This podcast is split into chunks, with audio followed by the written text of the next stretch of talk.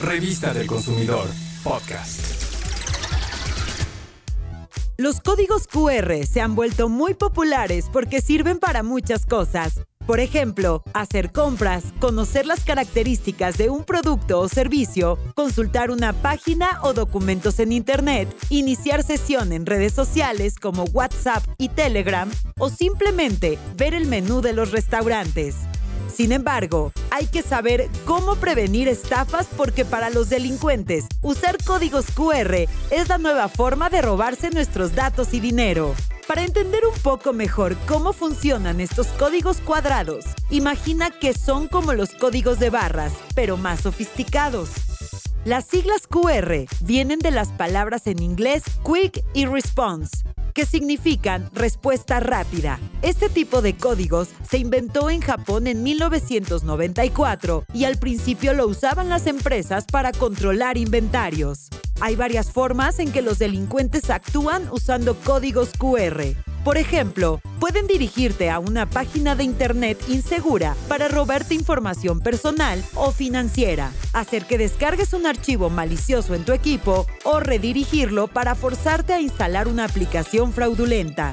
También pueden robar tu identidad o el acceso a cuentas o aplicaciones, desviar un pago o realizar solicitudes de dinero cambiando el código y así recibir los cobros en la cuenta del estafador. Existe además el secuestro de cuentas de mensajería instantánea y el acceso a la información de la víctima, como contactos, archivos, conversaciones e información personal.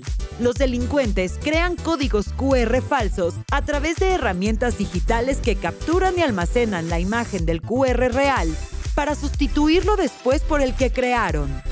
Para evitar fraudes y robos, sigue estas recomendaciones deshabilita las acciones automáticas como acceder a un sitio web, descargar un archivo o conectarte a una red Wi-Fi. Cuando realices pagos y operaciones como transferencias, cerciórate de que se hayan realizado con éxito. No compartas códigos QR con información personal y tampoco les tomes fotos. Procura tener un antivirus. Te servirá para proteger tus dispositivos electrónicos. Otras medidas de precaución son actualizar el sistema operativo y las aplicaciones de tu teléfono y cuando utilices aplicaciones como WhatsApp o Telegram, verifica que la página desde donde las abras sea la correcta. No escanees cualquier código. Si alguno te parece sospechoso o de dudosa procedencia, es mejor ignorarlo. Los atacantes se aprovechan de la popularidad de los códigos QR y de que no se pueden verificar a simple vista. Por eso, duda si al utilizar un código te solicitan tus datos. Si te ocurre, será mejor no dar ninguna información y salir de ahí de inmediato. Ahora ya sabes cómo prevenir estafas o el robo de tu identidad. Ten presente esta información y sé un consumidor prevenido. Revista del Consumidor, podcast.